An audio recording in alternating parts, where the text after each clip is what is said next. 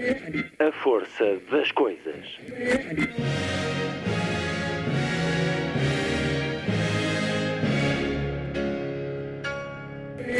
Welcome to the 109th last night of the proms.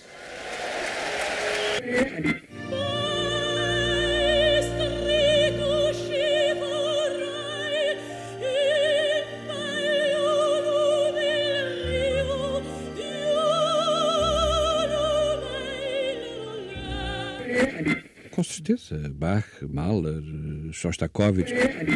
Um programa de Luís Caetano.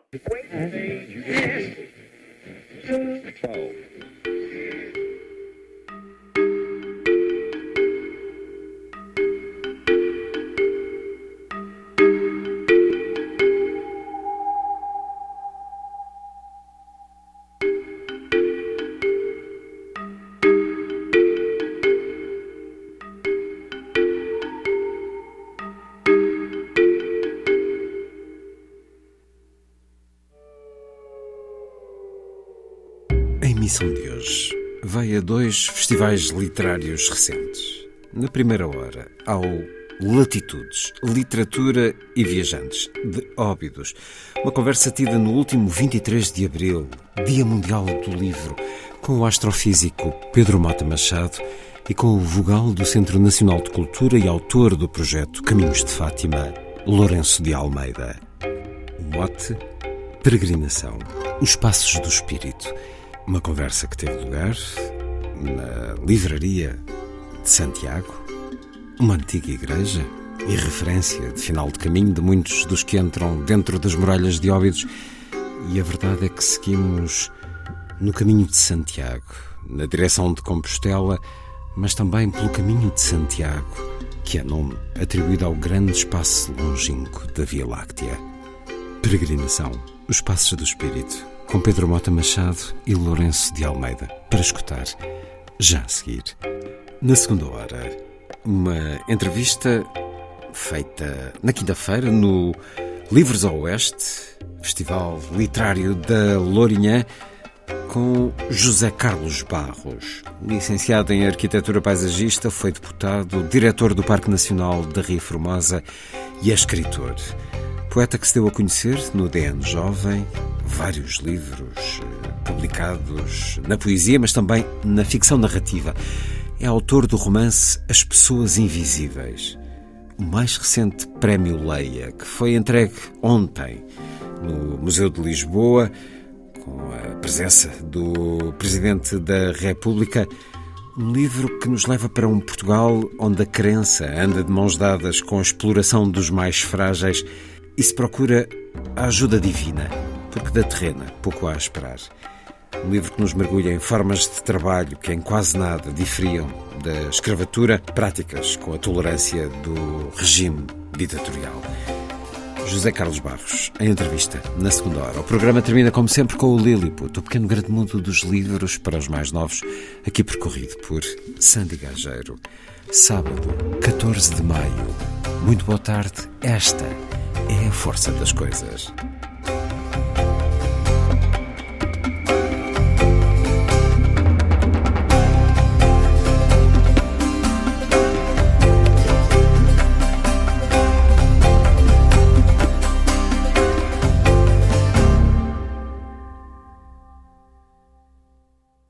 Ich habe genug, área do BWV 82 de Johann Sebastian Bach, na interpretação de Matthias Gern, com a Orquestra Barroca de Freiburg, direção de Gottfried von der Goltz.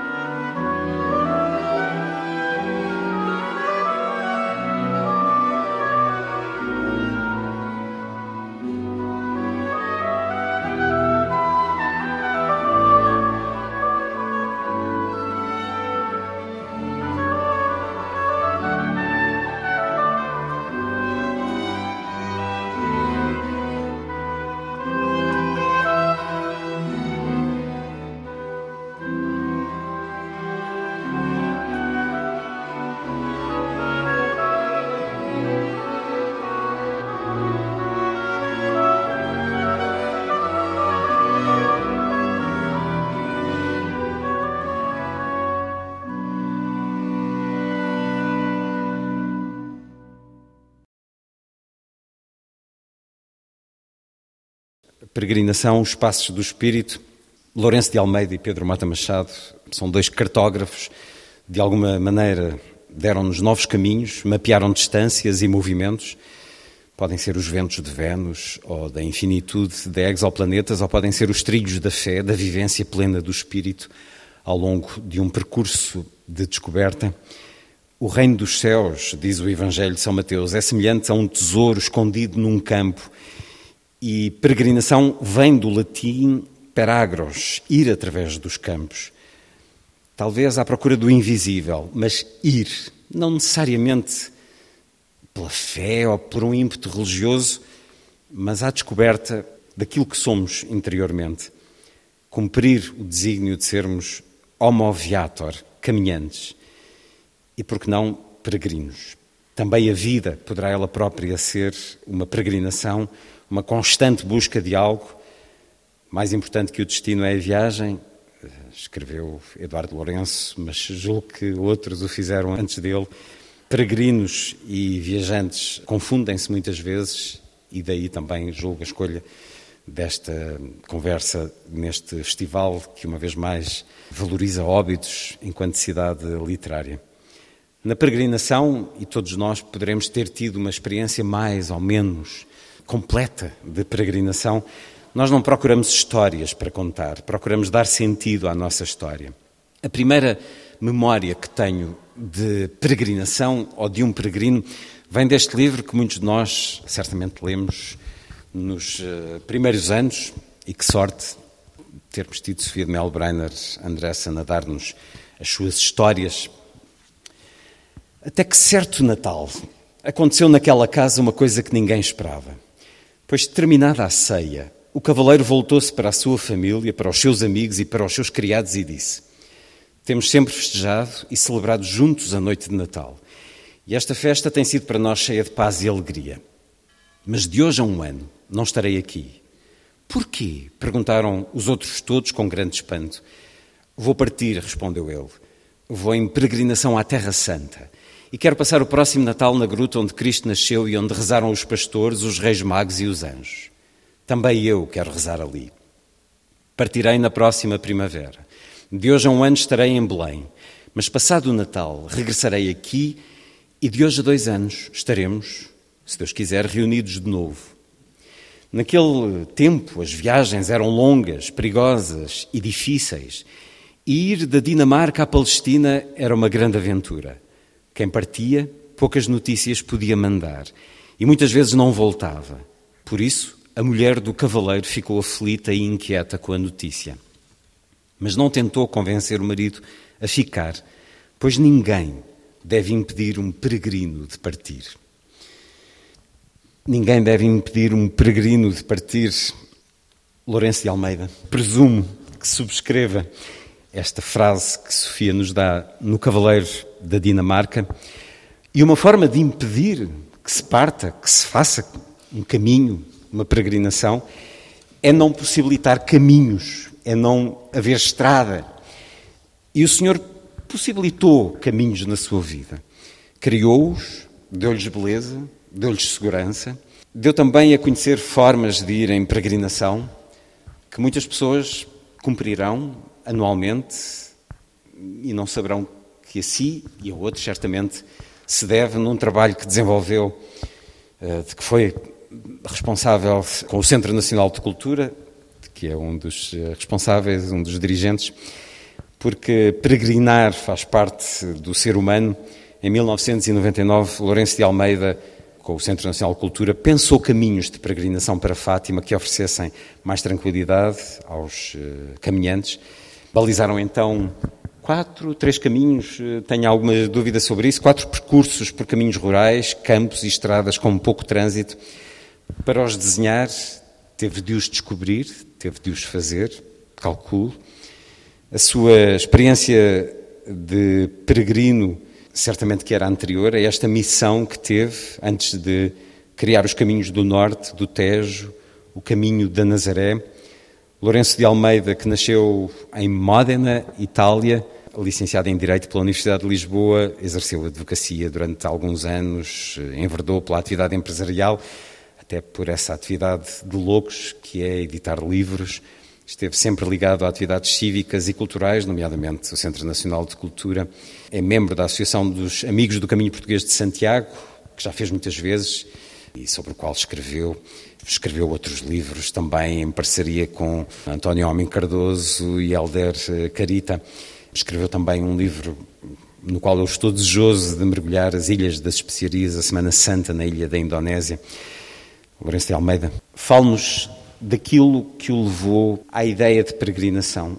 Aquele momento em que não pôde deixar de partir e aquele momento em que mapeou caminhos mais seguros, mais belos, mais peregrinos para Fátima. Estou espantado com tantas coisas que disse da minha vida e tão bem informado que está. É curioso ouvir quando não se espera alguém falar de muitas coisas que nós uh, pensamos, fizemos e tudo isso. De que formas o senhor já foi peregrino na vida? Eh, peregrinação no sentido de, de, de uma caminhada peregros para um local sagrado. Muitas vezes, quer a Fátima, quer a, a Santiago. Muitas vezes? São dezenas de vezes? Sim. Uh, Santiago, sei que fui a primeira em 99 e só falhei dois anos, uma vez que fui operado e agora com a pandemia. Uh, a Fátima, não sei, foram mais 10 ou 15, talvez, antes.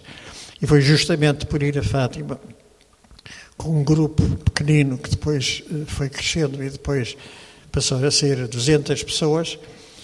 E então acho que o milagre, mais do que o milagre da Nossa Senhora, era haver 200 pessoas pela estrada alcatroada e não morrerem vários pelo caminho. Mas, eh, como é natural, eh, comecei a pensar que isto é uma loucura andar pela estrada alcatroada, às tantas estamos a pensar mais em não ser atropelados do que pensar em nós, ou, ou estar em silêncio por dentro e por fora. E propus ao Centro Nacional de Cultura, que disse que é uma, uma bem, o nome diz Centro Nacional de Cultura, é uma organização não comercial, nada tenho contra as organizações comerciais, mas esta não é. Uh, e a, a, presidente da altura, que era uma senhora muito dinâmica, Helena Vaz da Silva, aceitou logo a ideia depois pedi a um sócio muito estimado, uh, o arquiteto Gonçalo Ribeiro Teles, arquiteto paisagista, como se tratava de ir pelos campos, que desse uh, umas sugestões e umas ideias. Ele deu uma sugestão e uma ideia ótima, que foi chamar um aluno dele, que uh, penso que com temor reverencial se propôs logo, imediatamente, trabalhar gratuitamente, mas também, se calhar, se não fosse assim, E uh, o primeiro caminho foi uh, desenhado com a orientação do, Gonçalo, do arquiteto Ribeiro Teles e por esse jovem uh, aluno do curso de Arquitetura Paisagista de Évora. Olhando mapas, as cartas do Exército, caminhando, todo... como é que foi? Cham... Uh, maçámos muitas pessoas. Não havia Google. Que, Não havia Google Earth, exagerar, facilita muito. ajudaria imenso. Portanto, o que se fez foi pedir ao Ministério da, da, da Defesa uh, fotografias aéreas. As cartas, um 25 mil e um 50 mil, umas do Instituto Geográfico Cadastral, a outra.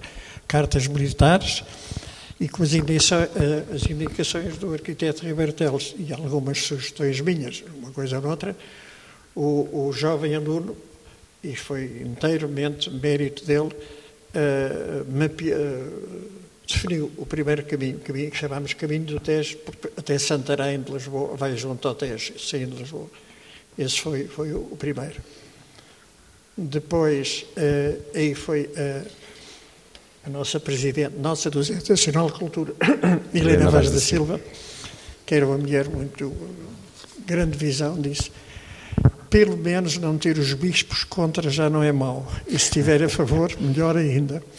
De maneira que eh, fomos falar com o Sr. Cardeal Patriarca, na altura do uh, Policarpo, mais o Bispo de Liria Fátima, mais o Bispo de Santarém, são os, os três uh, dioceses que o caminho atravessa, que nos deram uh, a sua bênção. E o, o Sr. Cardeal Patriarca, não me esqueço, no fim da, da, da conversa que tivemos, disse: Mas preparem-se que vai haver pessoas, incluindo não disse padre. Não sei se já repararam que os padres, quando falam de outros, dizem sacerdotes, o que não está mal.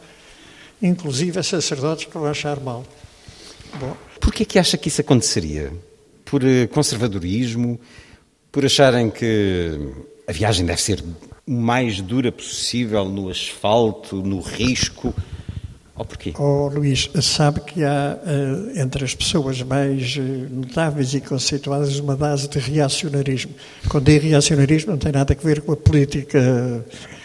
Uh, atualmente se reacionar, reacionar é o fascista, é o malandro, não é isso. É reagir à mudança, não é? É isso que é ser reacionário. É reagir à mudança. E é realmente extraordinário porque quando o Sr. Cardeal, não sei se estou a entrar em pormenores, não, não. quando o Sr. Cardeal Patriarca disse isto, a nossa Presidente, muito desembaraçada, éramos três, eu, o Gonçalo, o arquiteto, a nossa Presidente, a Helena Vara da Silva e eu. E ela disse logo, ó oh, Sr. Tem esses sacerdotes, quem? Não, não, importa, então. Já sei, é o João. um grande padre, estupendo, um, um, fantástico parco, mas fomos logo falar com ele, porque a Helena logo desembaraçada, melhor é atacar já as coisas. E é extraordinário como é que uma pessoa tão inteligente como é aquele uh, padre uh, disse tanta, tanto disparate em relação a isso. Uh, e depois a, a Helena e ele começaram-se a enervar um bocado um com o outro, e o tom da conversa já estava bastante uh, agreste, e o Gonçalo Ribeiro Teles, bastante mais velho, fez assim um sinal, baixem a fervura, baixem a fervura, e resolveu o seguinte, desta maneira, o João, eles era amigo deste padre, ninguém obriga ninguém a ir por estes caminhos que vamos marcar, é só para quem queira. Ah, bom, ah, bem, está bem, então sendo assim. E assim abaixou a fervura. É um episódiozinho em relação ao primeiro. Mas que nos diz muito sobre o ser humano também, esse. Ah, esse... ainda disse uma coisa. Este inteligente e notável parco, e notável parco, um bocadinho reacionário nisto, um bocadinho não, muito.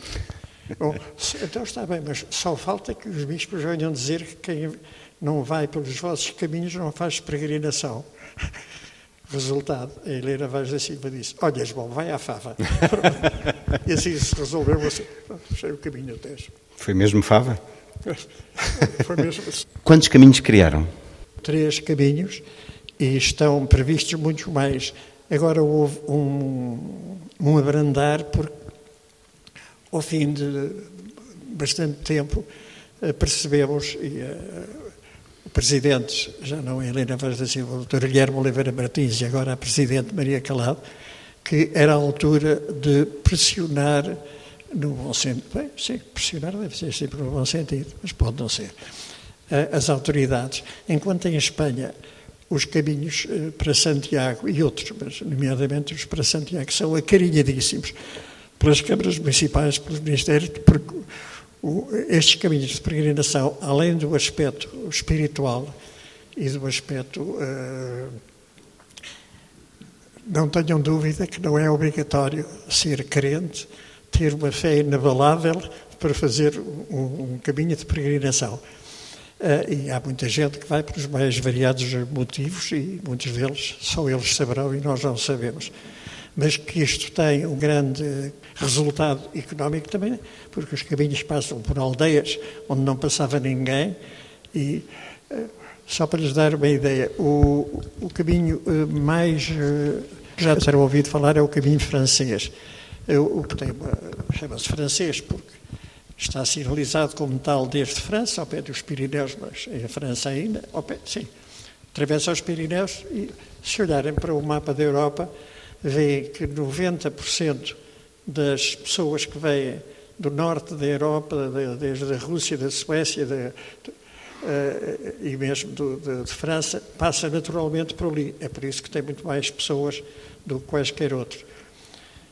O, o, ano passado não. Há dois anos, antes da pandemia, os números que tinham lá na, na, na entidade uh, que gere e se ocupa do caminho francês, uh, tinham uh, ido, ora, era, deixem-me cá ver, dava cerca de 3 mil pessoas por dia. Agora estão a ver o que isso representa, mesmo a maior parte das pessoas não vão instalar-se em hotéis luxuosos e fazer grandes despesas, mas seja o que for.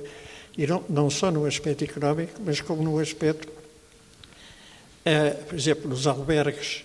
Sabem que há albergues eh, que ainda se chamam, que se chamam albergues, antes chamava-se hospitais. O, o, termo hospital tem que ver com a mesma origem da palavra hóspede, hospedagem, hospedaria, tudo isso. E eram hospitais uh, e que também tratavam da, da, das mazelas que as pessoas tinham, físicas e às vezes sem, sem ser físicas também.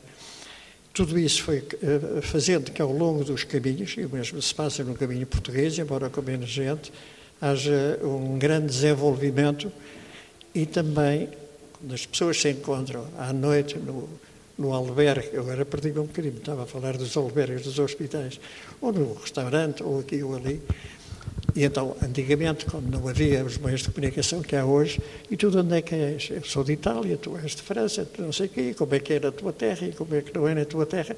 Isso ainda hoje tem importância, e antigamente mais.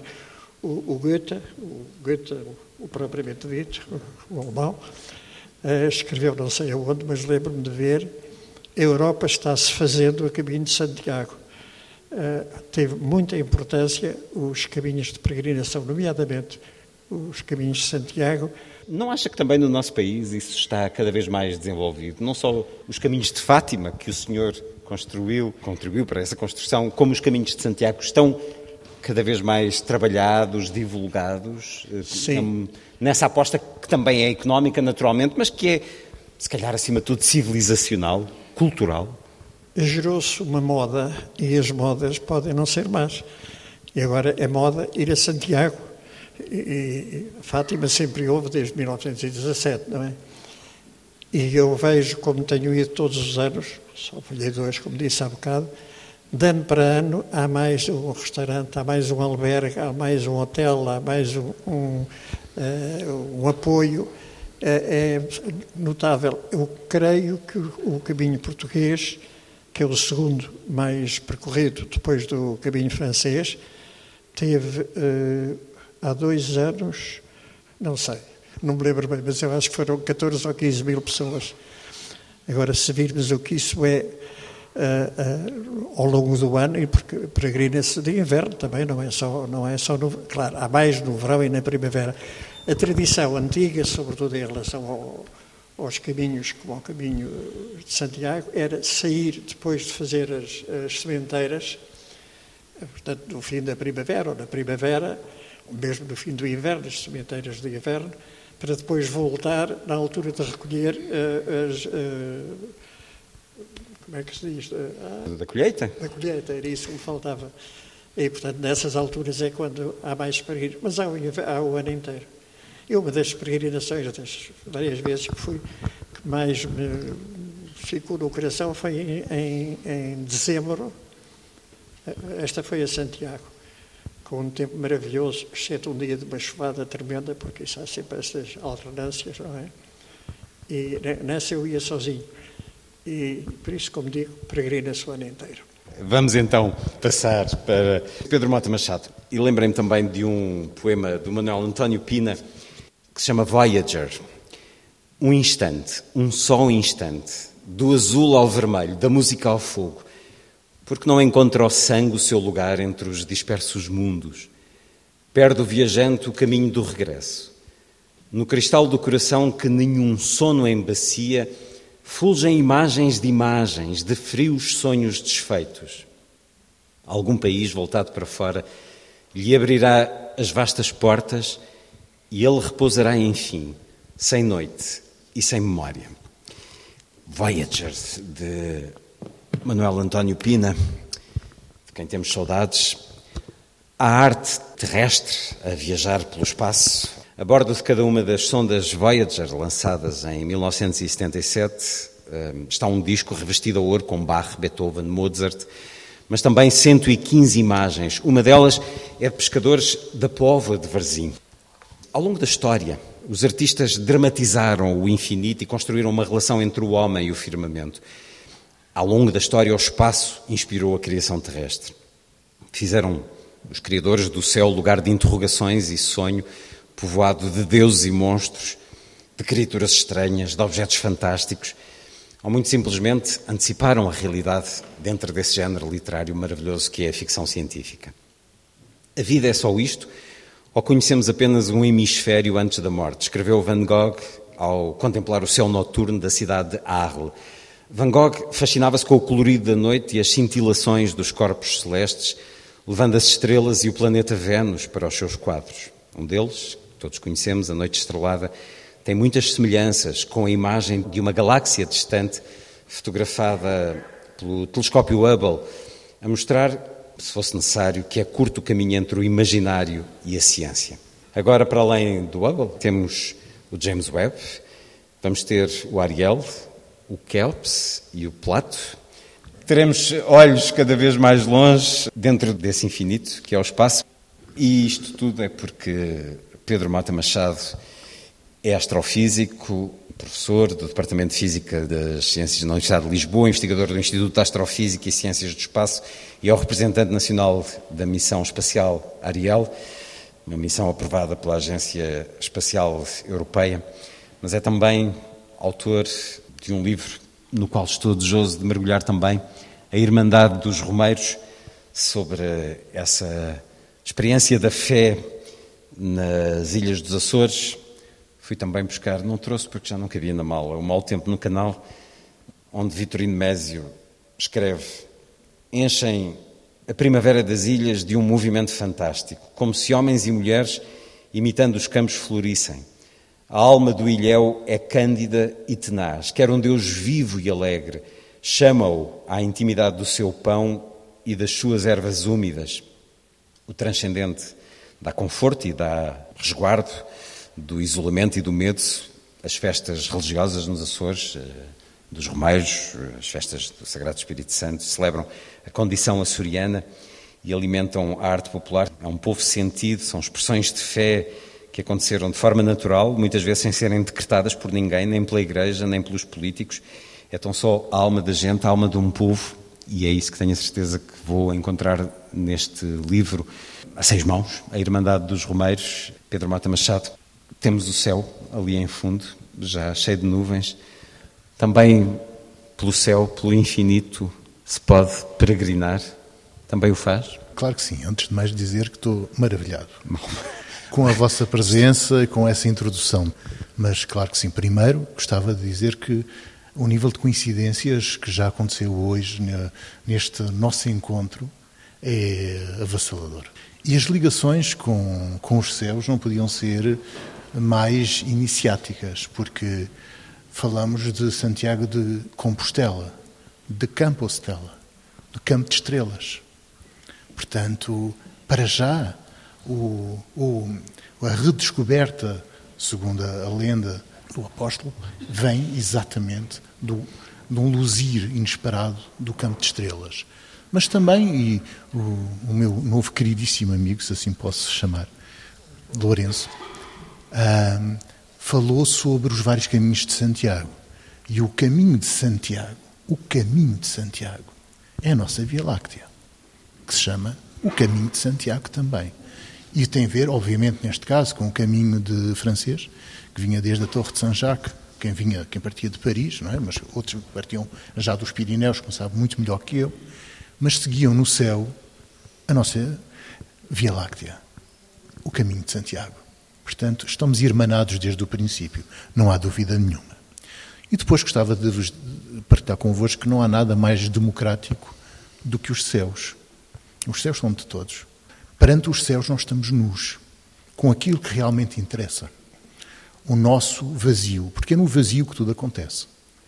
E então, o que é que eu quero dizer com isso? Que a, a parte importante da nossa existência, às vezes, está esbatida. Está com demasiada poluição luminosa, como estão os céus hoje. Em que nós estamos em reação, diria, epidérmica a uma data de solicitações exteriores. E nós não temos vazio nem silêncio suficiente para chegarmos a nós próprios. E este silêncio é que é fundamental para o nosso encontro connosco próprios, a fundura do nosso próprio eu, esse abismo em que nós caímos dentro de nós próprios, para nos sentirmos. Porque esse poço é importante. Às vezes dói o escavalo na dor, mas se nós não escavarmos, nós não teremos um recipiente suficientemente fundo para o enchermos quando encontrarmos a felicidade. É importante a dor, é importante a solidão, este encontro connosco próprios, para nos escavarmos, para termos um recipiente suficientemente fundo para enchermos de luz quando encontrarmos essa luz. E essa luz, o universo é pródigo, e sim, é possível caminharmos neste deserto, porque a peregrinação é atravessar o deserto, é passar o vazio. E há muitas ligações com isto, até em muitas das leituras que eu fiz dos livros do meu queridíssimo novo amigo, em que fala muito dessa, desta passagem pelo deserto, que é fundamental para nós próprios, nos ouvirmos a nós próprios, no silêncio. No silêncio, e há uma outra componente importante, que é o ritmo. O ritmo, as frequências. As frequências são importantes. E a frequência do andar é fundamental à saúde, é fundamental até para o ritmo, para entrarmos numa nova, um novo estado de consciência. Não é à toa que, por exemplo, no xamanismo existe o andar associado a alguma fome para nos libertarmos das nossas interações, dos nossos fluidos com os demais e também com o facto de haver este ritmo. Muitas vezes, o ritmo até vem muitas vezes de canções ritmadas. E, por exemplo, no, nos romeiros açorianos há um Ave Maria que é regogado mais do que propriamente uh, rezado e que é um ritmo que entra numa melopeia que nos ajuda a entrar num estado de consciência muito mais aberto, muito mais consciente de nós próprios, em que nós somos, cada um de nós, mais eu, mais nós próprios. Acho que toda a gente que já fez uma peregrinação quer sempre voltar. Porque quem é que não quer voltar a encontrar-se conosco próprios? Com aquilo que é bonito de sermos uma mónada no universo. E isto acontece sempre quando nós fazemos uma peregrinação. Quando estamos no silêncio. Quando nós temos tempo para estar na verticalidade de nós próprios e neste, nesta travessia do deserto. Nós precisamos do espiritual, do metafísico? É uma necessidade? Ou podemos viver sem isso?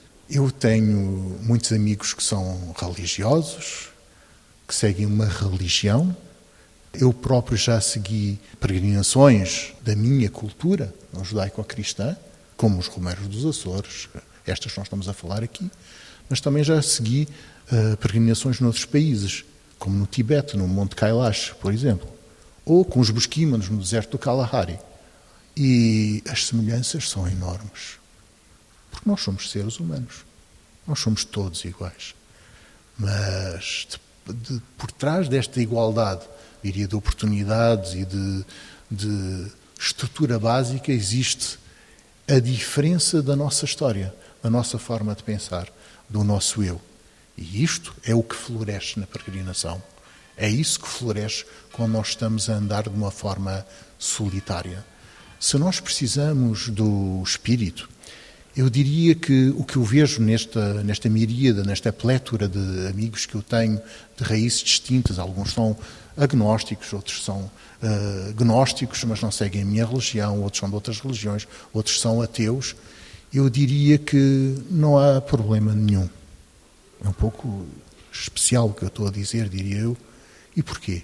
Porque mesmo num ateu, se tem uma sensibilidade profunda vai sentir um amor enorme pela arte. E para mim isto é uma ponte. É uma ponte que nos irmana. Nós podemos pensar que existe esta ponte eh, pelo divino, mas esta arte também é uma forma superlativa de nós nos transcendermos. E nenhum de vós se quer transcender? Acho que nós todos nos queremos transcender.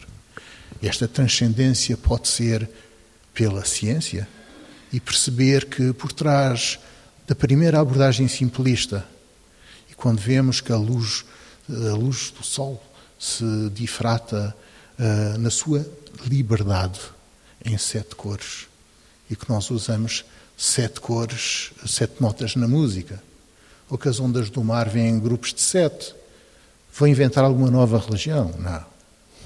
É só a beleza transcendental da ciência. Porque por trás disto, quando nós vamos mais fundo nas coisas, quando nós vamos no tal plano transcendental, nós, criamos, nós encontramos o denominador comum, o princípio dos vasos comunicantes, que explica em que nós entendemos esta gnose profunda, em que nós sentimos, ah, agora sim, tudo faz muito mais sentido. Podemos chamar ciência, espiritualidade, mas somos nós a nos tentarmos religar ao universo. Religar quer dizer, é um sinónimo de religião. Pode ser pela ciência, claro. Pode ser pela filosofia, e deve. E a, poesia, que é, para mim, algo muito caro e superlativo, um paroxismo da nossa sensibilidade. Mas, claro, eu diria que os melhores cientistas são os poetas da ciência. Claro. São os que têm a sensibilidade mais apurada para perceber estes denominadores comuns que existem entre as coisas. Por exemplo, a imagem semiótica, diria, talvez mais entranhada na nossa civilização do, eh, do homem vitruviano do Leonardo da Vinci. O que está por trás é algo muito semelhante ao que eu estou a dizer agora. Tem a ver com o número dourado, claro. Tem a ver com as questões lógicas que têm a ver com a otimização na natureza, claro. Mas tem muito mais do que isso. Tem a ver com uma lógica de harmonia no universo, e neste caso no planeta Terra. Lourenço Almeida falou na questão do outro, que na peregrinação, no caminho, faz também parte de, entre o maravilhamento e a descoberta, conhecer o outro, sermos mais através do outro. O seu trabalho de astrofísica, obviamente que é uma procura da transcendência, quando se procuram, se, se estuda exoplanetas, isso é transcendente, mas lá no fundo também está a procura do outro. Claro. Primeiro, nós somos feitos do universo, nós somos filhos do universo. Portanto, nós conhecermos primeiro a nós próprios, acho que é um primeiro ponto de partida. Mas a interação, a nossa relação, nós somos seres de relação, em tudo. E na ciência isto é uh, superlativo. Um projeto de investigação científica baseia-se na relação entre as pessoas. Quando corre esta fluidez do conhecimento entre as pessoas, nós somos muito mais que o somatório das partes. Não há, mesmo sejam jovens alunos, não há dúvida absolutamente nenhuma em relação a isso. Mas o outro, na expectativa de que lá longe, onde se calhar nunca chegaremos fisicamente, está um outro? Ah, há um princípio iniciático que diz que não há caminho para o caminhante, o caminho faz-se a caminhar. Há pouco o Luís falou, passou por aí. E será que é importante haver o outro?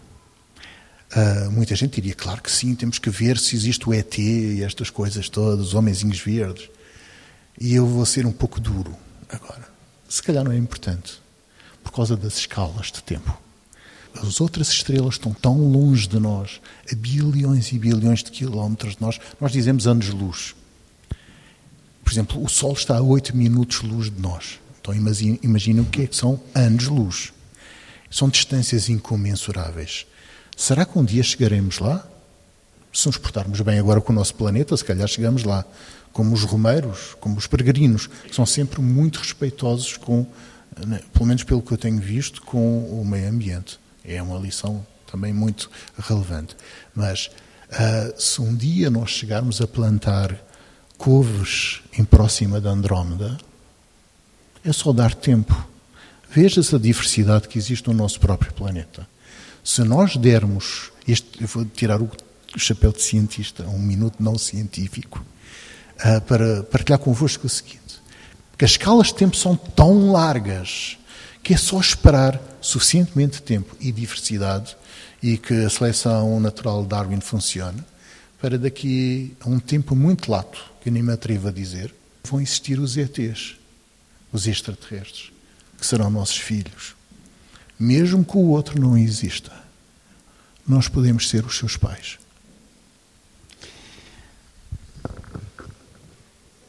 Este livro, Lourenço de Almeida, leva-nos à Indonésia, olhando esta fotografia de capa, faz-me pensar no dia de ontem, o dia da Terra.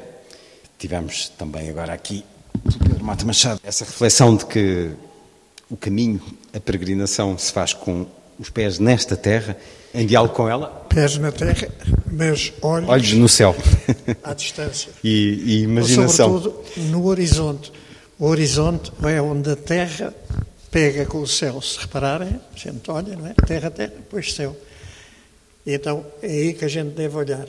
Mas, como disse muito bem, com os pés na terra, senão ainda damos uma topada numa pedra que nos pode magoar. E Mas também, se fazer o olharmos só para o chão, não, não conseguimos ver o, o precipício que está e, não havendo boas roupinhas à disposição de toda a gente, caímos. Por isso procuramos o equilíbrio. Este livro, As Ilhas das Especiarias, que nos leva à Ilha das Flores, na Indonésia, o senhor eh, ali acompanhou a Semana Santa com essa fé cristã deixada lá por Portugal. Partilhe connosco, por favor, a experiência de ter vivido aquilo que este livro nos mostra. Um poeta disse: mais vale experimentá-lo do que julgá-lo. Acho que foi o Camões, que era um grande fadista. Isso era, era, então tenho a certeza que ele se vivia Açores, era um fadista. Fadista vem fato, eh, destino, Destino. etc. Então, eh, muitas pessoas, eh, eu faço parte de muitas pessoas, sabia que tínhamos andado por aquelas zonas e, como me interessava pelo assunto, sabia um bocadinho mais. Mas não podia imaginar, eu sabia que se rezava em português, nomeadamente na Ilha das Flores. Eh, A Indonésia tem 3 mil e não sei quantas ilhas habitadas. E eh, a, religião dominante nessas ilhas é o, Islão. Mas há duas ilhas em que a religião dominante não é o Islão. Eh, Bali, a religião dominante é o hinduísmo, embora o hinduísmo açucarado, no bom sentido, não é com açúcar demais. E depois a Ilha das Flores, que é eh, eh, dominantemente católica, cristã e, e católica. E sabia que havia realmente uma fé vivida com grande virilidade, mas em todo caso, depois de uma viagem Lisboa, já não me lembro onde, no aeroporto da Europa, não sei quantas horas de espera, depois, eh, salvo erro, 14 ou 15 horas, até Jacarta, parece-me que foi. Depois mudar de avião em Jacarta e até a Ilha das Flores, até Bali. Depois, eh, mais depois de Bali, até à capital da, da Ilha de Flores, que se chama Momere, e depois de Momere para eh, uma cidadezinha chamada Larantuca, que não sendo de maneira nenhuma a única onde se celebra a Semana Santa, mas é, como eu estava há bocadinho a contar aqui, é um bocadinho como Braga para nós, ou Sevilha para os espanhóis. É a cidade onde é mais eh, vibrantemente celebrada a Semana Santa. E chegar lá e ver as pessoas todas vestidas com umas, polos pretos e na, nas costas escrito Semana Santa. Depois eh, fomos logo, embora não quiséssemos, estávamos cansados, mas o nosso eh, anfitrião, que era o governador lá da terra, uma espécie de presidente da Câmara, pura e simplesmente disse: Não, senhora, não vou nada. Não era para o hotel, porque lá não havia hotéis, mas era descansar. Vão para a igreja. E é já. Lá, lá fomos para a igreja. Chegámos, foi na quarta-feira ou na quinta-feira santa, e estavam a rezar o terço. E a senhora que conduzia o terço falava um português igual a cada um de nós. Também há que dizer que ela era timorense. Aí a coisa estava bem explicada. Mas depois todas as... Isto era na catedral. A catedral é uma igreja enorme, mas não tem que ver com as nossas catedrais de cá. Não é? É, é, mas é realmente um igrejão, não sei, estavam mil, mil e quinhentas, duas mil pessoas, tudo a rezar em português, num português um bocado macarrónico, porque nós portugueses só tivemos uh, naquelas bandas durante 150 anos. Uh, os holandeses tiveram muito mais tempo, por aí, 300 anos, mas eles gostam bem de nós, não, não é dos holandeses. Enfim, brincando um bocadinho, mas é assim. E é realmente impressionante a, a, a permanência da lembrança portuguesa que eles identificam com a religião. Ser português é ser cristão, ser cristão é ser português. Né? Que compreendem que, que fosse de outra maneira. Enfim, é muito difícil explicar o que é a emoção para nós de chegar àquelas terras e ver a, a, a semente que lá deixamos. É um bocadinho como a, aquele texto sagrado. A sementezinha da, da pimenta é muito pequenina, mas se cair em terra boa, neste caso a terra boa, é a Ilha de Flores, nasce uma árvore enorme. Há muito mais do que nós lá deixamos. Não há grandes construções, não há grandes fortes, não há alguns, mas bem poucos. Mas, conforme tinha dito um amigo meu que foi diplomata lá e conhecia bem, o que é importante é, é o que lá foi deixado humanamente. E, e, realmente é muito. Se puderem, vão lá. Essa ideia que Pedro Mata Machado já partilhou aqui connosco também de diferentes experiências em diferentes latitudes, diferentes religiões, eh, culturas também sentiu essa irmandade, mais do que ter sido deixado por nós? O que sentiu foi uma irmandade na vivência do que é mais essencial ao ser humano? É, é um bocadinho difícil, na Indonésia, retirar uh, para nós, portugueses, hum. o aspecto português. Acho que foi no primeiro dia a caminho de Larantuca, desde do campo de, uh, do aeroporto até lá, são 100 km ou 150, mas é uma estradinha com muitas curvas e demorou bem, três horas ou coisa parecida. E às tantas parámos em frente a um seminário uh, e estavam uh, à espera de nós. Ao princípio até ficámos um bocadinho surpreendidos, talvez alguns um pouco preocupados, porque a estrada estava bloqueada com uma data de gente, mas o que será isto? Então eram os seminaristas todos, mais os, eh, os padres e o pessoal todo, que estava ali à nossa espera é grande entusiasmo, conversa, e eh, depois da estrada para o seminário, que fica aí a 500 metros ou 600 metros, fomos em procissão com um grupo de músicos uh, à frente e nós atrás. E com enorme surpresa, a música que eles tocavam era igual à música do milho. A gente fica pasmado como é que tantos anos depois há tantas lembranças. Mas então isso tem que ver só com estas relações? Não, não tem. Não tem que ver. Tem que ver com somos todos homens, homens e mulheres, sem dúvida. Agora, é muito difícil eh, quando ficamos tão impressionados pela, pelos nossos familiares que lá andaram há centenas de anos, desligar uma coisa da outra porque a tentação é dizer, olha que bons que nós somos, o que nós aqui fizemos e tal. Mas não, é o aspecto humano que é importante, totalmente de acordo que é esse. E, conforme disse o Pedro também, eh, ao fim e ao cabo, eh, a maior parte de nós tem duas pernas e dois braços e uma cabeça. É essa uh, humanidade que nos abrange a todos é mais importante que tudo isso. E que é tão importante sublinhar em tempos conturbados, onde tantos tentam separar essa humanidade, eh, distinguir entre seres humanos. A peregrinação, esta ideia que aqui nos junta, foi naturalmente muito tratada pela literatura, já que dei alguns exemplos. Trouxe aqui também um bocadinho da peregrinação interior de António Alçada Batista. Julgo que enquanto não acertamos com os desenhos da alma, não acertamos com os desenhos da vida. Mas nós intensificamos explorações parciais e deixamos em grandes zonas virgens preciosas respostas e tesouros. Pusemos de parte muitas subtilezas e temos vergonha de enfrentar o mistério da poesia, para não falar já do próprio mistério de Deus. É como se tivéssemos tratado só de metade da vida, desprezando a outra metade, a que tem a ver com as infraestruturas que desenham os contornos de dentro e seguram o próprio peso da alma humana. Esta ideia da peregrinação interior, Pedro Mata Machado, é indissociável da ideia de peregrinação. Ser algo do mais íntimo de nós, mesmo que em partilha, mesmo que ao encontro de outro. No essencial, a vida é a nossa maior peregrinação. Deve ser encarada assim. encarar a vida, ela própria, como uma peregrinação maior. De etapas, de degraus que vamos subindo, Sim. de caminho de aperfeiçoamento? Sim. Apesar de a peregrinação mais concreta que nós estamos a falar uh, seja exímia neste processo de purificação interior.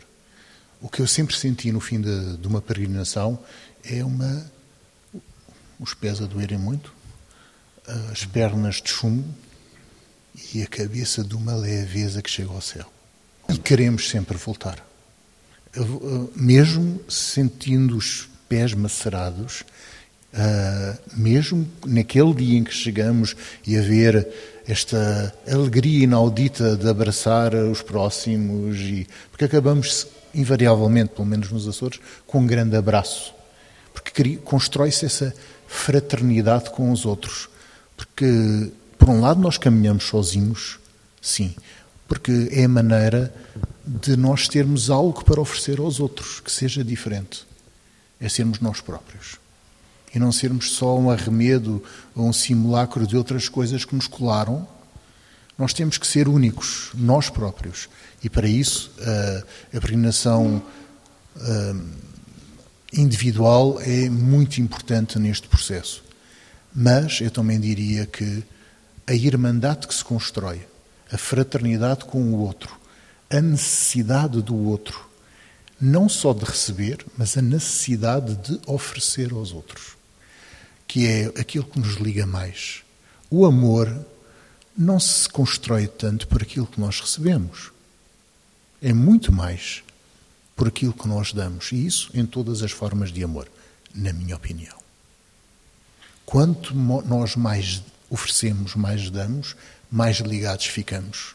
E esse sentimento de fraternidade é algo que ainda hoje, eh, quando eu vou nos Açores, alguém, um pescador, passa por mim e havendo diferenças que não são de todo relevantes, vem a mim direto, olhos nos olhos, diz: Olá, irmão. Tudo o resto não interessa.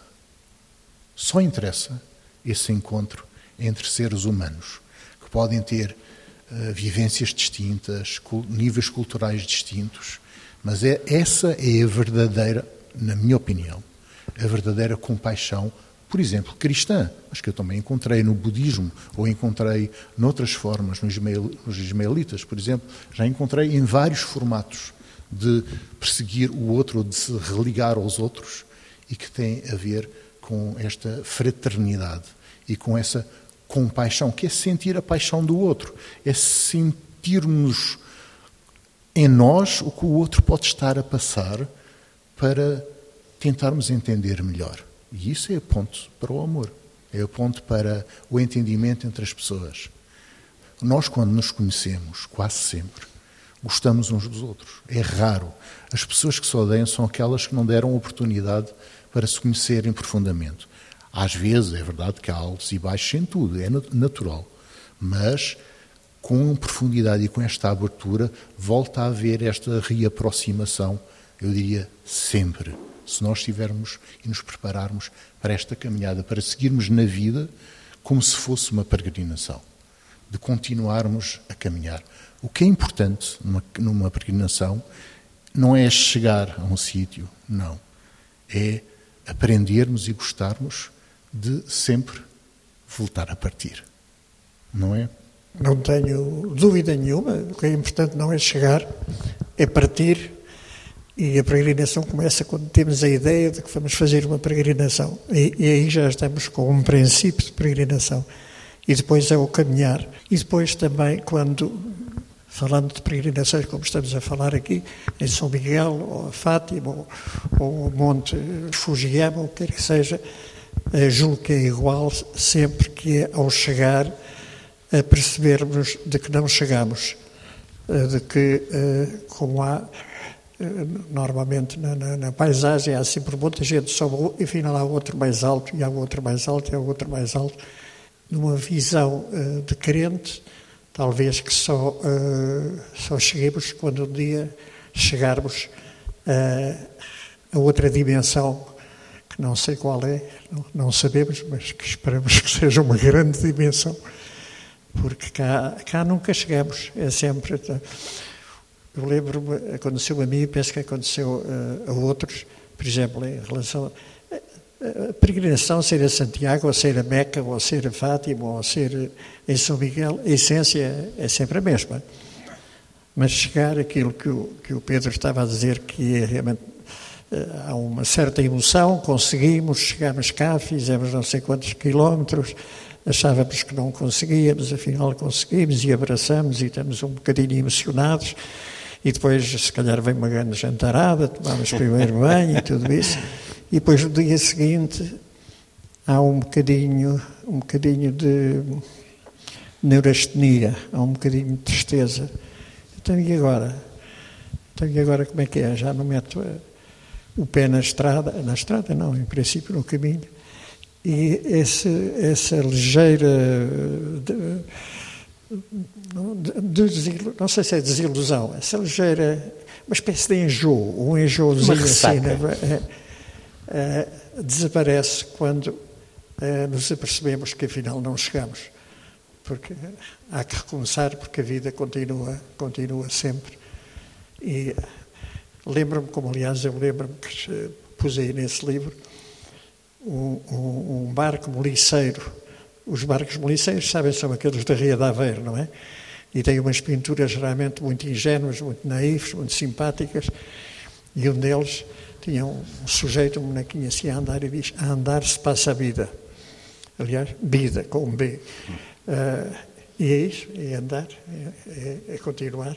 Quem faz uma peregrinação e abre o coração e vai mesmo com o espírito peregrino, ou pode não ir com o espírito peregrino, mas pode, pelo caminho, adquirir o espírito de peregrino.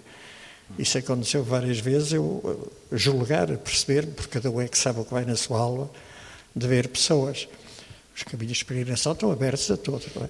Pessoas que iam como simples caminhantes, mas eh, ao, ao longo do caminho, depois eh, fiquei com a ideia que se foram uh, transformando nas credenciais que se pode obter para quem vai a Santiago e a Fátima também agora, para poder ficar nos albergues e ser acreditado como peregrino e depois quando chega lá pode-se obter um certificado se se quiser.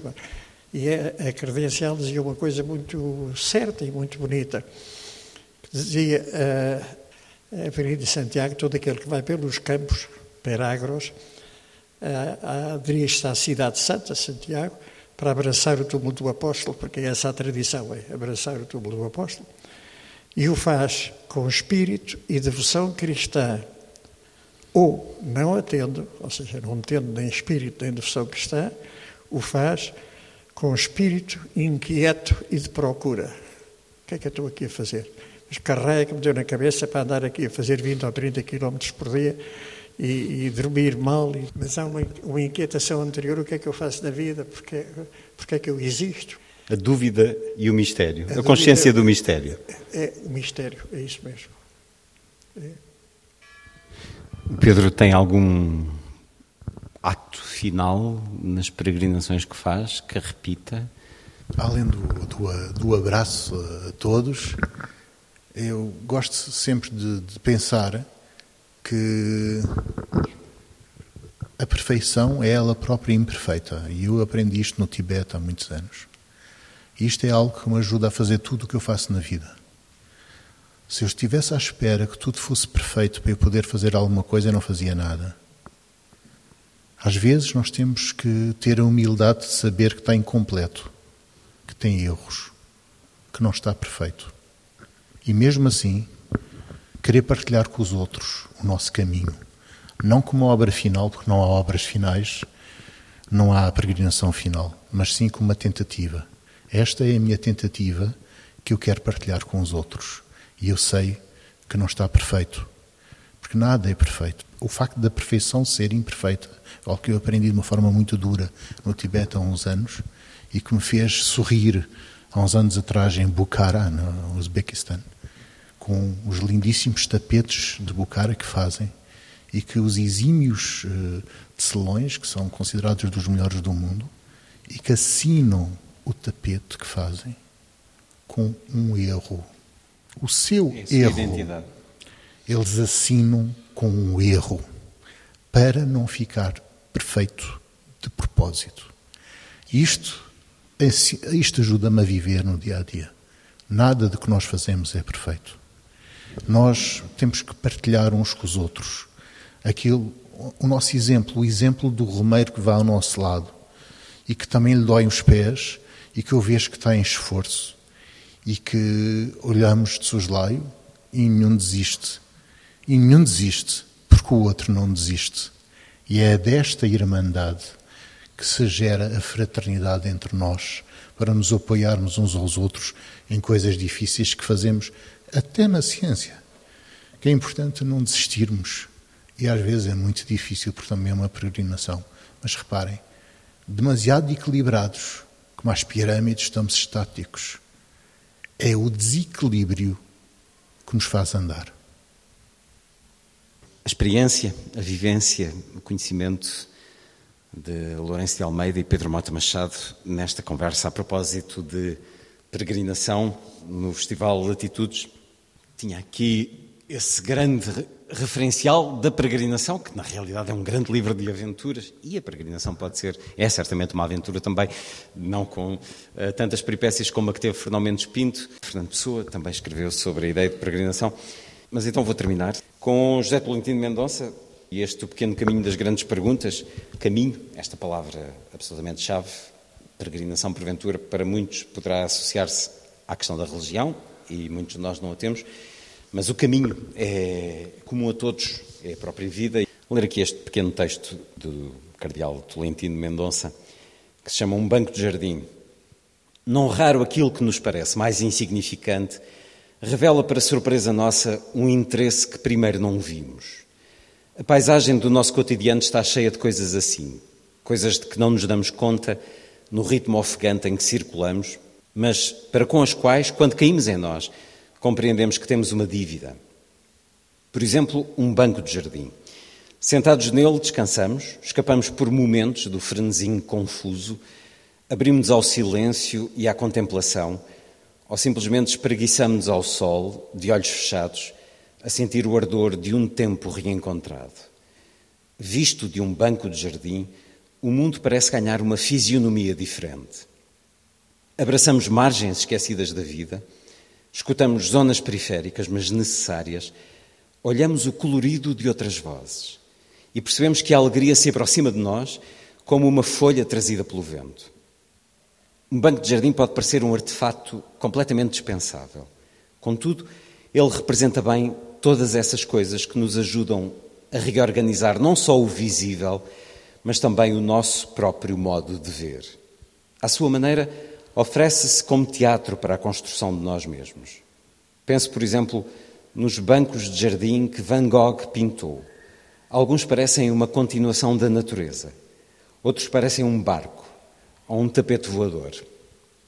Tolentino Mendonça a juntar-se a esta conversa. Lourenço de Almeida e Pedro Mota Machado e a todos e ao Festival de Atitudes, muito obrigado.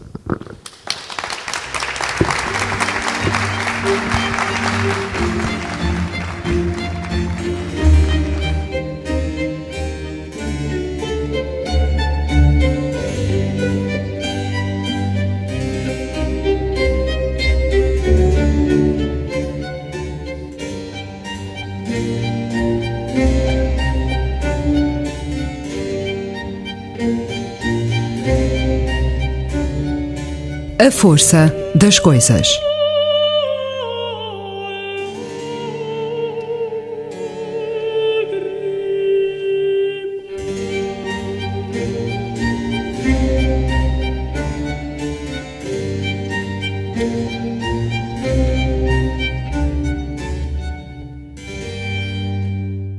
Daqui a pouco, a presença noutro festival, o Livros a Oeste, Festival Literário da Lourinhã, onde conversei na quinta-feira com o vencedor do Prémio Leia, ontem entregue José Carlos Barros, pelo livro As Pessoas Invisíveis.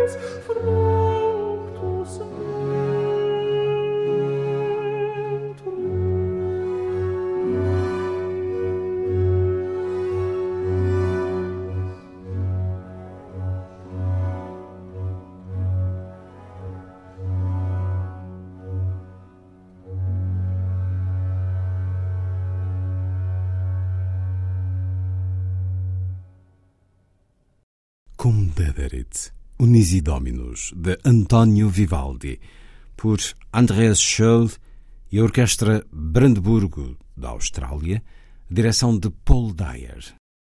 A seguir, excerto de Chiaroscuro, ópera de 2010 para violino e orquestra de Ria Rancelli, compositor nascido em Tbilisi, na Geórgia, interpretações de Gideon Kramer e a Kremerata Báltica.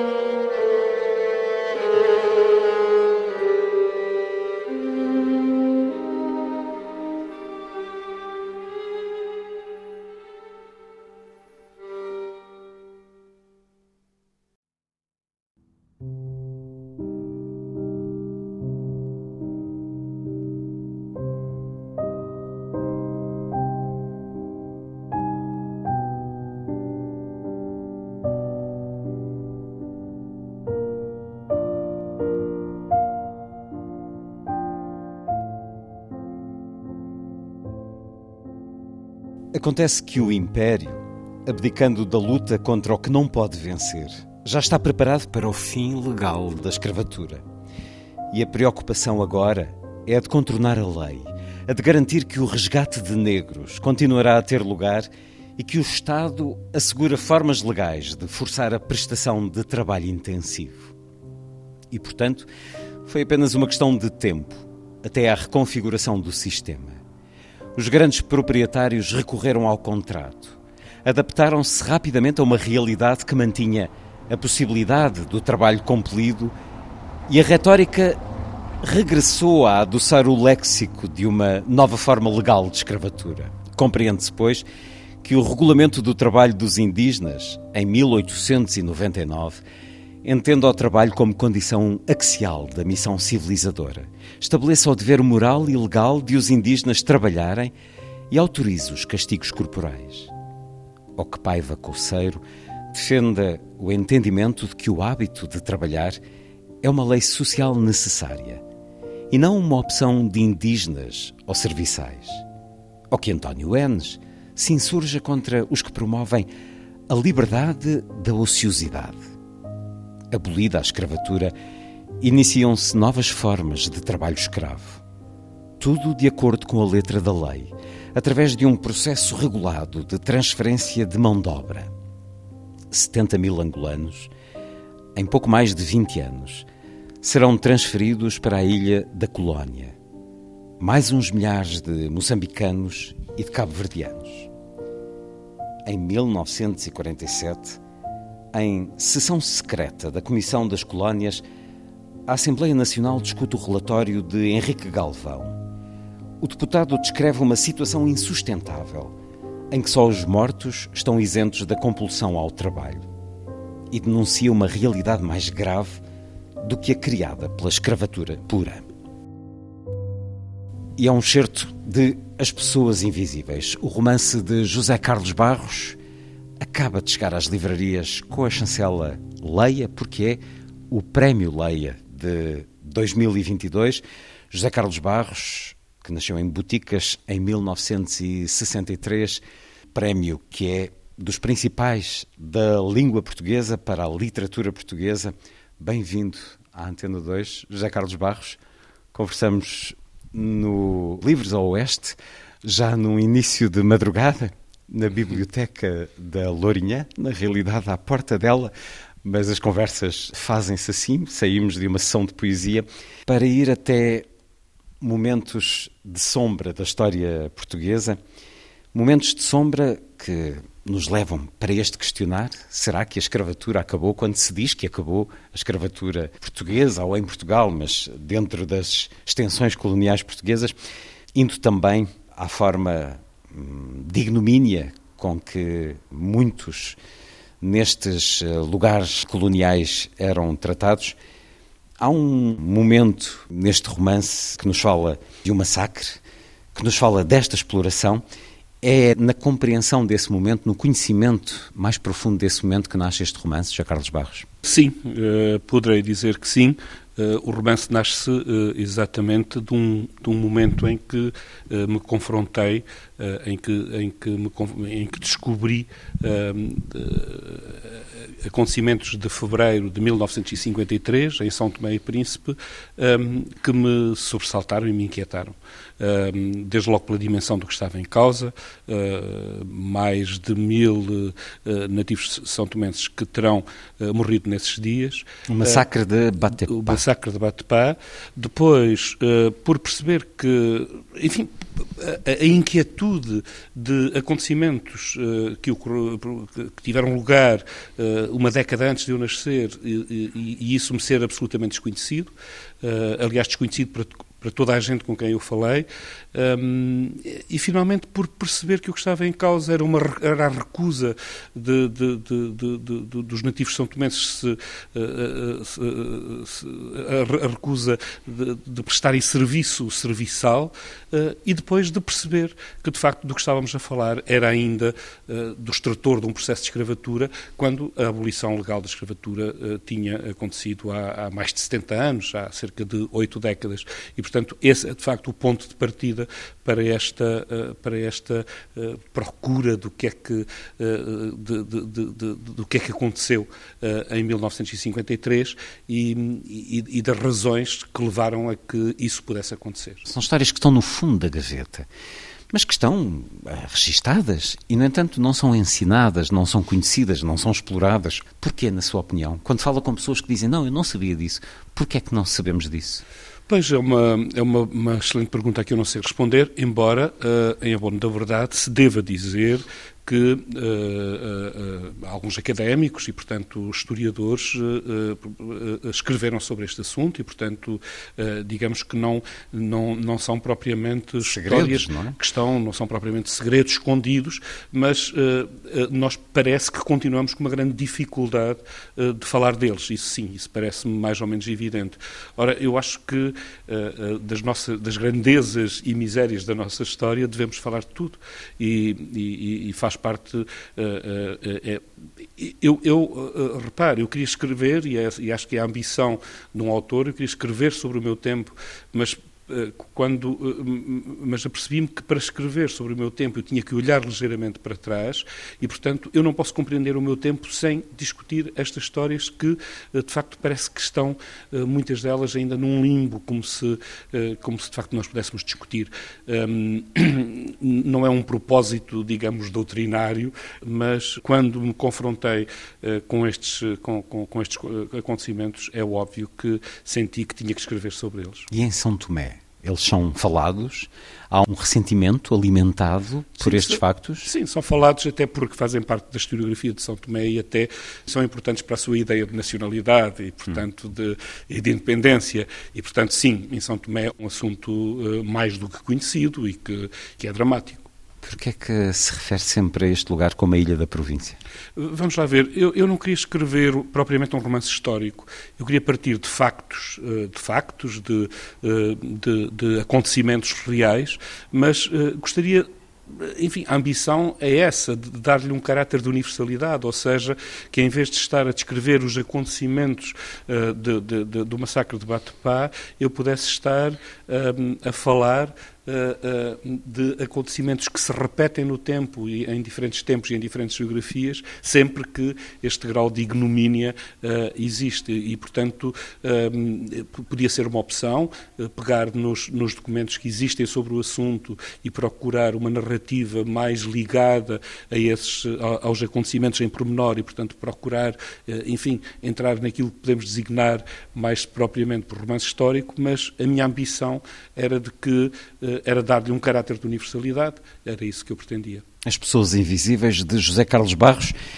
Há este momento, há vários momentos históricos em que acompanhamos o antigo regime, até após o seu, o seu extrator, o seu final, mas a primeira parte do livro dá-nos uma personagem muito singular.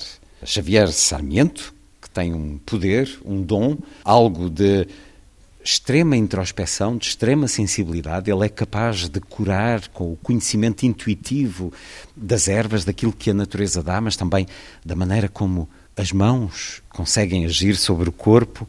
Um homem também capaz de se treinar para ter poderes telecinéticos, para movimentar coisas com a mente, para levitar, para sair do próprio corpo e, e se ver. Esta é uma personagem extraordinária que marca a primeira metade do livro é um homem bom, é um homem que não vira as costas a quem dele necessita e pede ajuda aos enfermos, que, que quando sabem vão ter com ele e, e pedem que os cure.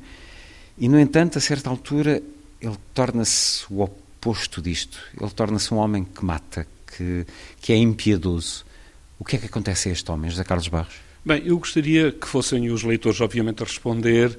Eu tenho, eu tenho uma. uma, uma eu, eu, adoro ouvir uh, uh, alguns leitores a falar sobre o livro, porque eles próprios me alargam o nível da ação e de, de, do que se passa, uh, porque levam as suas experiências também para a leitura do livro.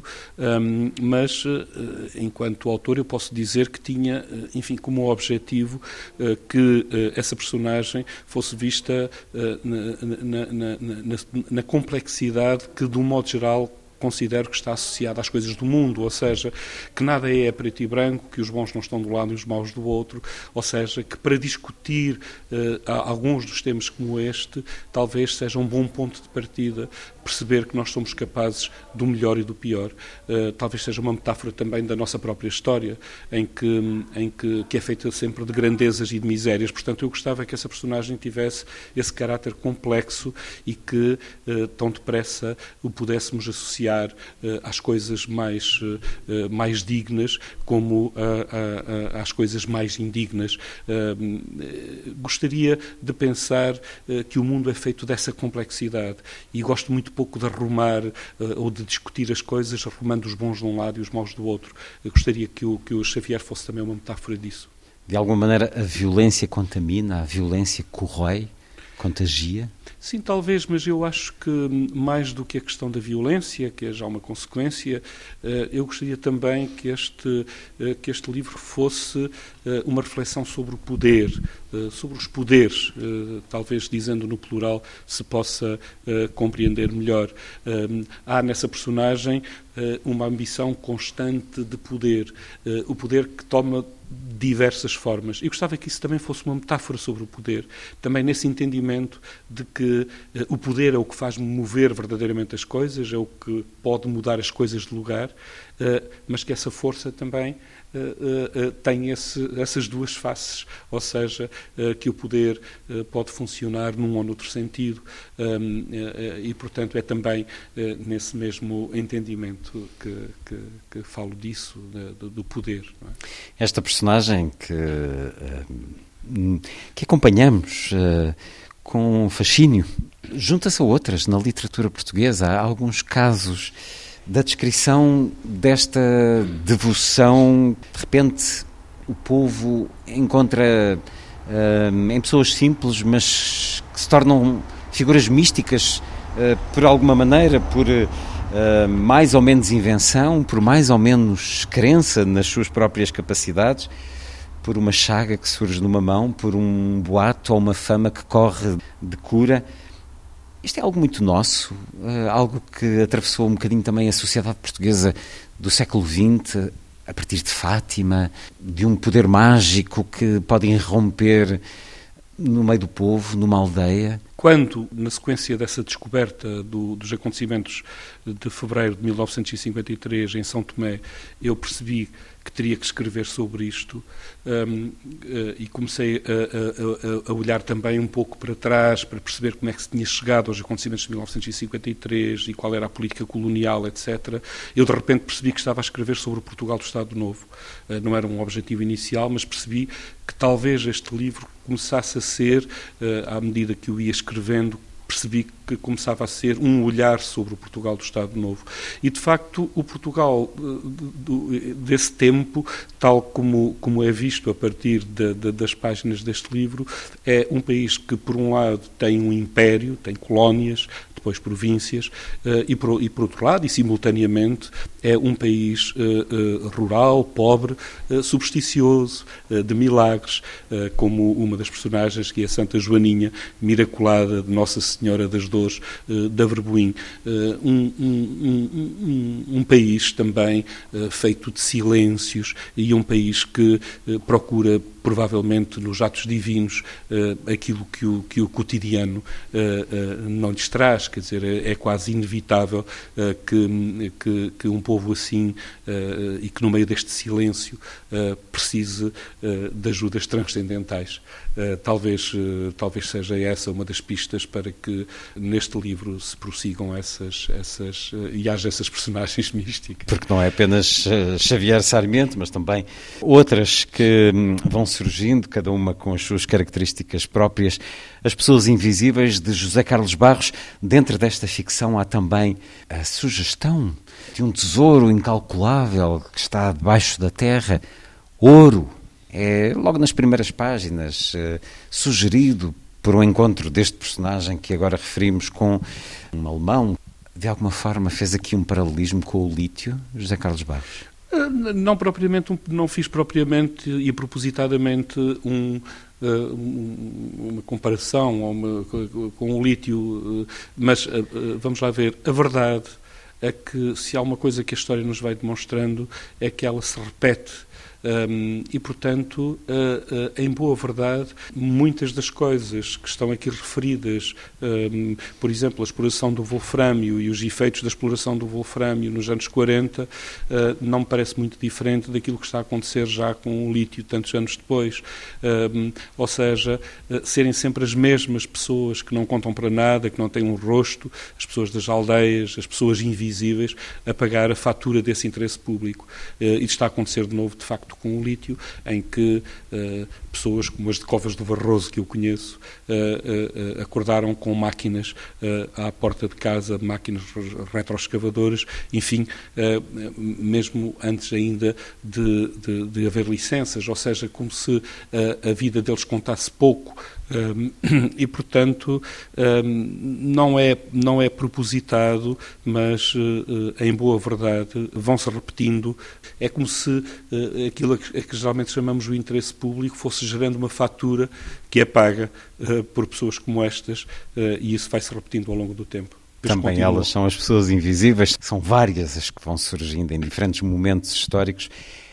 Em momentos históricos, este livro leva-nos ao longo de muitas, de várias décadas, até um dia marcante na nossa história, 4 de dezembro de 1980, o dia em que Sacarneiro morre naquilo que uns consideram um acidente de aviação, outros uh, nem por isso.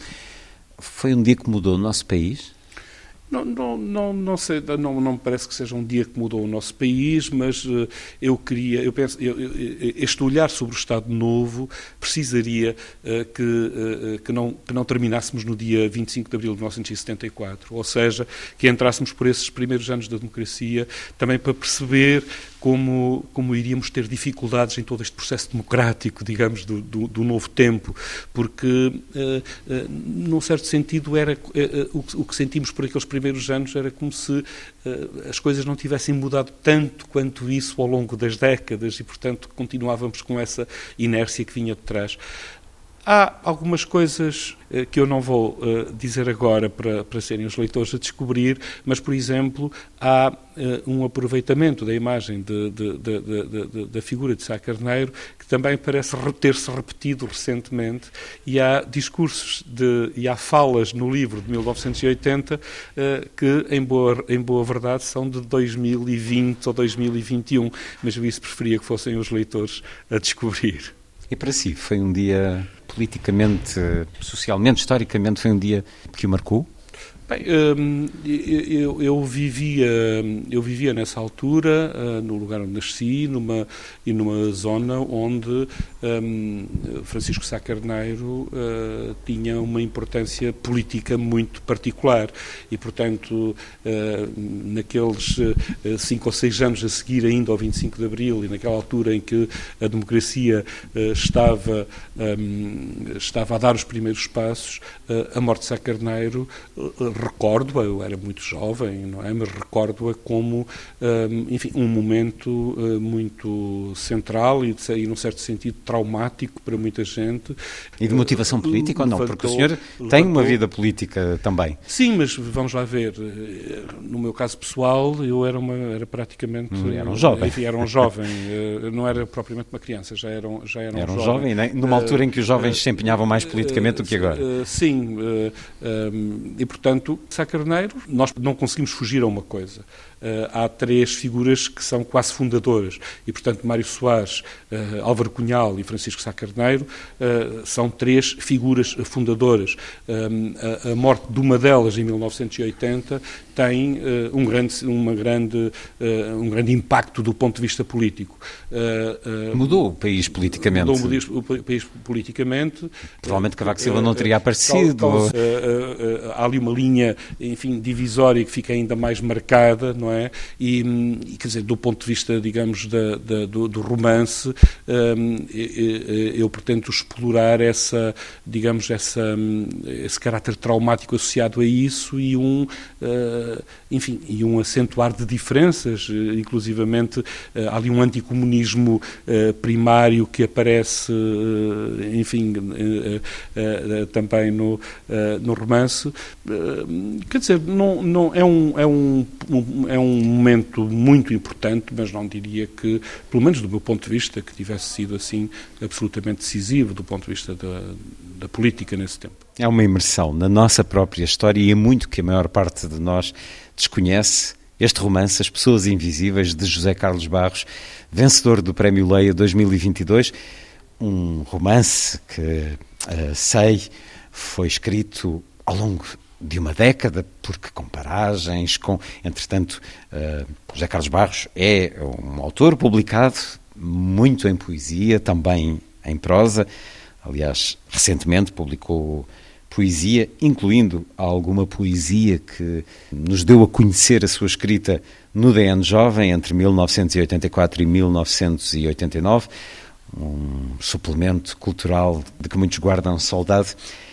Como é que foi receber o telefonema de Manuel Alegre, José Carlos Barros? O que é que lhe disse? O que é que respondeu? Pois, pois, acho que disse umas coisas muito, com muito pouco sentido. Quer dizer, eh, eu, eu, confesso que. Mas foi tranquila a sua reação? Conhece, o pouco que conheço de si, vejo que há um olhar tranquilo sobre as coisas. Sim, quer dizer, eu, eu tinha vergonha de dizer aos meus amigos que tinha concorrido ao Prémio Leia porque achava um bocadinho de presunção uh, a ideia de que, enfim, poderia vencer um prémio com, onde, com, onde há tantos uh, livros a, a concurso. Uh, obviamente que se concorremos, seja o que for, há de haver, nem que seja muito tenue, eh, a esperança de que eh, podemos, podemos, podemos acabar por ganhar. Mas a estatística estaria contra, enfim, cada um dos 730 e não sei quantos romances que, que foram a concurso. Portanto, eu achava uma coisa um bocadinho uh, inusitada uh, vencer o, o, Prémio Leia. Uh, fiquei muito feliz, não sei dizer mais do que isso. Fiquei muito feliz. enfim, e, e, agora, pensando já mais à distância, penso que essa felicidade vem de duas coisas, não é? primeiro, talvez é inevitável, por esse sentimento que não é propriamente tão nobre quanto isso, que é a vaidade, a vaidade de vencer um prémio destes, mas essencialmente por achar que a partir de uma determinada altura da escrita deste romance, eu percebi que estava a escrever uh, sobre pessoas que não têm voz, sobre pessoas que não têm rosto. E, portanto, tenho a ambição, ainda que seja ilusória, de que talvez com este livro eu possa contribuir, ainda que muito ligeiramente, para que essas pessoas possam ganhar um bocadinho de contornos no seu rosto, para que essas pessoas que geralmente não têm a voz, uh, enfim, eu lhes possa dar um bocadinho dessa voz. Confesso que isso era, ainda que seja ilusório, ilusório, provavelmente, que era o, o que eu gostaria de retirar uh, como uh, coisa maior deste romance para mim próprio. As Pessoas Invisíveis, José Carlos Barros, a edição Leia. É o Prémio Leia 2022. Muito obrigado por esta conversa na Antena 2. Muito obrigado.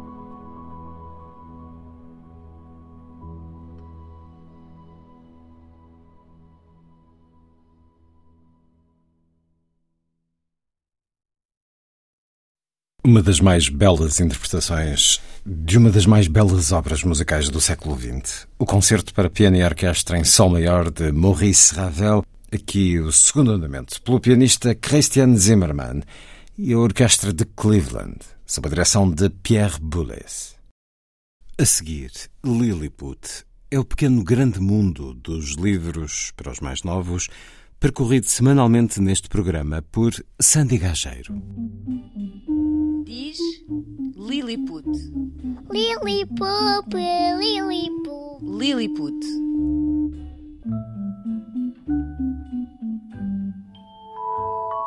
What are you waiting for, Anne? Open your presents. De livro, a novela gráfica já subiu a palcos e agora é um filme de animação. Who do you actually write to? To myself, of course.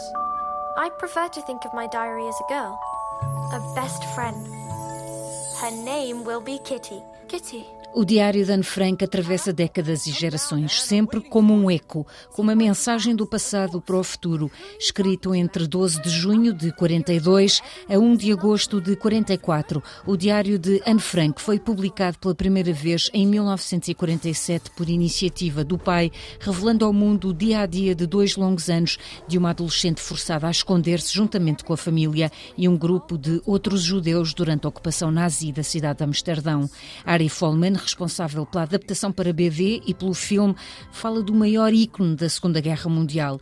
É um dos nomes mais referidos em todo o mundo, uma rapariga refugiada num quarto a escrever um diário. Anne Frank is um, the second biggest icon coming out of World War II. She's a, a girl in captivity who was hiding in a secret uh, apartment She wrote an incredible, splendid, unbelievable, artistic wise diary, and she died. And she stopped writing. Não será necessário dizer muito mais para justificar esta sugestão de Lilliput. Vivemos dias estranhos e difíceis e é necessário olhar para o passado. What do you see, Peter? I see the Allied forces. They're coming to liberate us. And you? I see angels, Peter.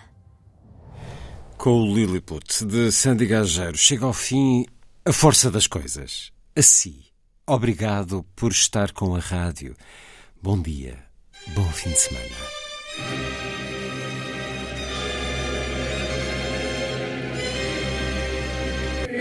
A força das coisas.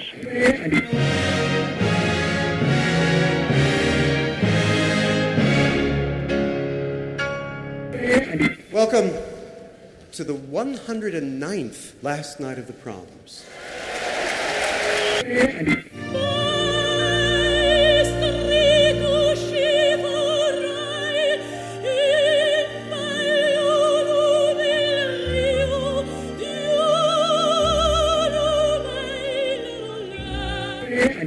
Certeza, Bach, Mahler, Shostakovich. Um programa de Luís Caetano. Twelve.